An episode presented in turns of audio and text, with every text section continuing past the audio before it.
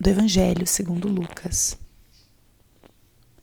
Naquele tempo, Jesus entrou num povoado e certa mulher de nome Marta recebeu-o em sua casa.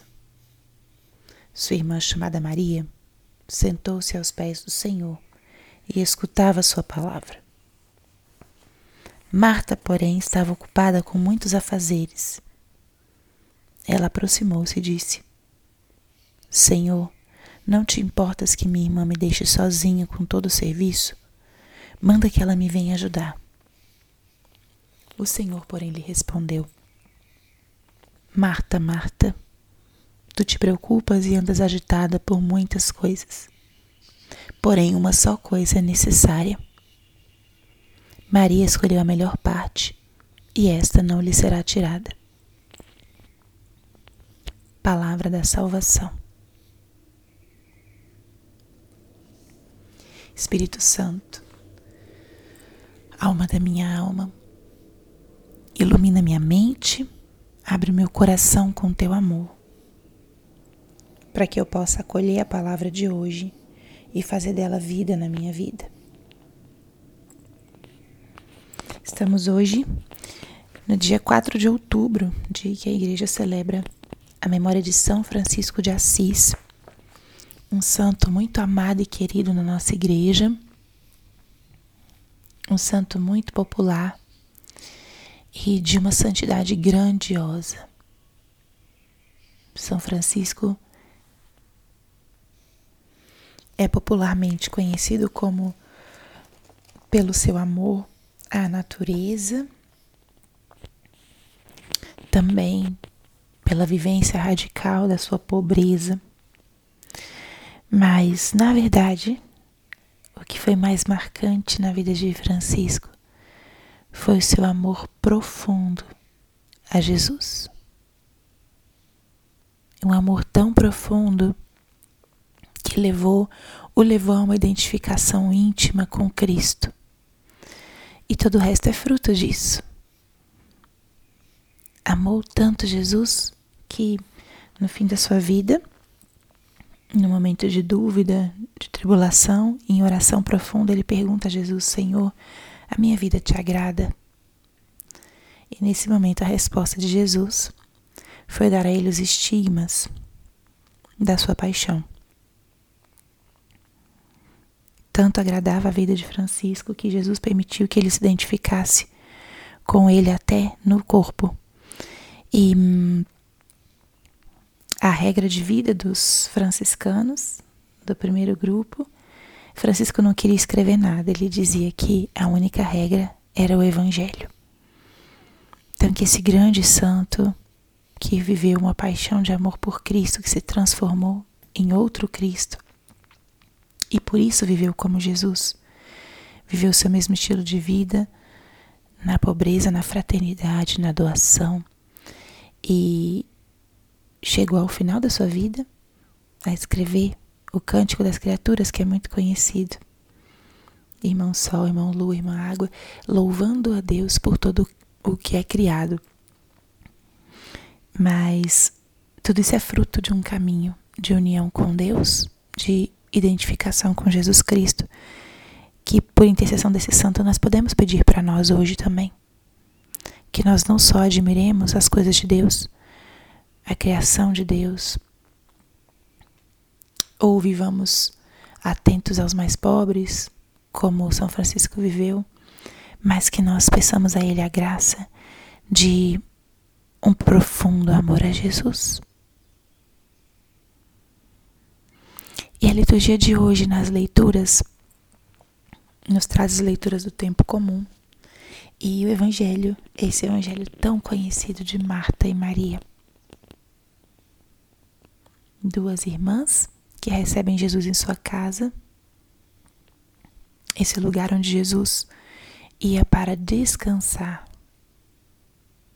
Era uma relação de amizade que Jesus tinha com Maria e Marta e entrava em sua casa em Betânia para descansar do caminho, da entrega diária e encontrava ali acolhida, refúgio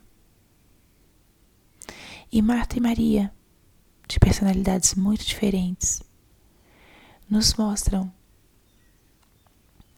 como cada pessoa busca amar e servir a Cristo desde quem é, desde a sua personalidade. Só que Jesus ressalta a primazia de um elemento muito importante. Marta estava servindo, ativa, agitada com muitas coisas, e num determinado momento ela se incomoda com o fato de sua irmã Maria estar sentada aos pés de Jesus, escutando sua palavra. E Marta, com seu caráter, reclama para Jesus: por que ela não vem me ajudar? E aí é onde Jesus fala: Marta, Marta, tu te preocupas e andas agitada por muitas coisas. Não sei quem de nós se sente identificado com essa frase de Jesus. Tantas são as vezes em que estamos agitados, preocupados por muitas coisas. Questões da família, do trabalho, da casa. E entramos nessa agitação de Marta. Ou quantas vezes querendo oferecer o melhor, o nosso melhor, ou o melhor para alguém que amamos, nos perdemos nos detalhes e esquecemos o essencial. Tão preocupada em preparar as coisas para Jesus, Marta tinha deixado o próprio Jesus. E Jesus ressalta: uma só coisa é necessária. Maria escolheu a melhor parte. Qual é essa coisa necessária? O que é isso que é o único necessário?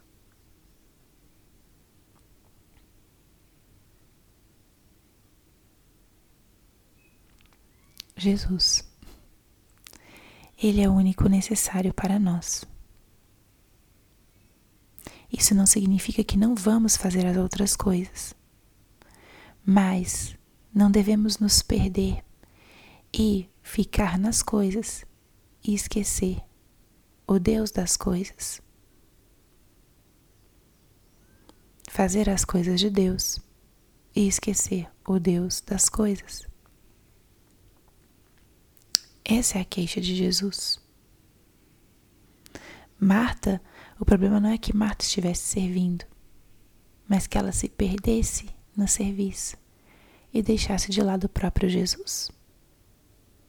A melhor parte é estar aos seus pés e escutar sua palavra. E quem escolhe essa parte é definitivamente a melhor. Quantas coisas você faz por Deus ao longo do seu dia? Lembre-se de não esquecer o Deus das suas coisas. É muito bom e importante, e na verdade, as nossas ações concretas são um caminho de união com Deus real. Mas Ele nos convida a termos, na medida do possível, diariamente, esse momento de intimidade com Ele, que não nos esqueçamos para quem fazemos as coisas, quem é o autor e dono de todas as coisas e como Ele quer que nós vivamos a nossa vida. Essa palavra de hoje é uma palavra para fazer vida na nossa vida, como a gente pede todos os dias na oração inicial dessa reflexão. Pergunte-se hoje a que você tem dedicado o teu tempo, mas mais que isso, é possível dedicar um tempo para Deus? É possível? Dedique um tempo para, como Maria, estar com Ele, simplesmente aos pés dele, escutando Sua palavra. Essa é a melhor parte. Sem descuidar dos afazeres, a oração nunca deve tirar a gente dos afazeres do nosso dever de Estado. nossa, nossas tarefas com os estudos, com o trabalho, com a família. Mas é importante a gente buscar no nosso dia um momento para estar como Maria, aos pés dele, escutando Sua palavra, dizendo o quanto o amamos e o quanto desejamos ser amados por Ele. E essa intimidade vai colorir, vai dar o tom a tudo aquilo que fazemos ao longo do dia. Tenhamos a coragem, a audácia de viver isso na nossa vida e vamos perceber como esse contato diário com Cristo e com a Sua palavra vai transformando a nossa vida. Glória ao Pai, ao Filho e ao Espírito Santo, como era no princípio, agora e sempre. Amém.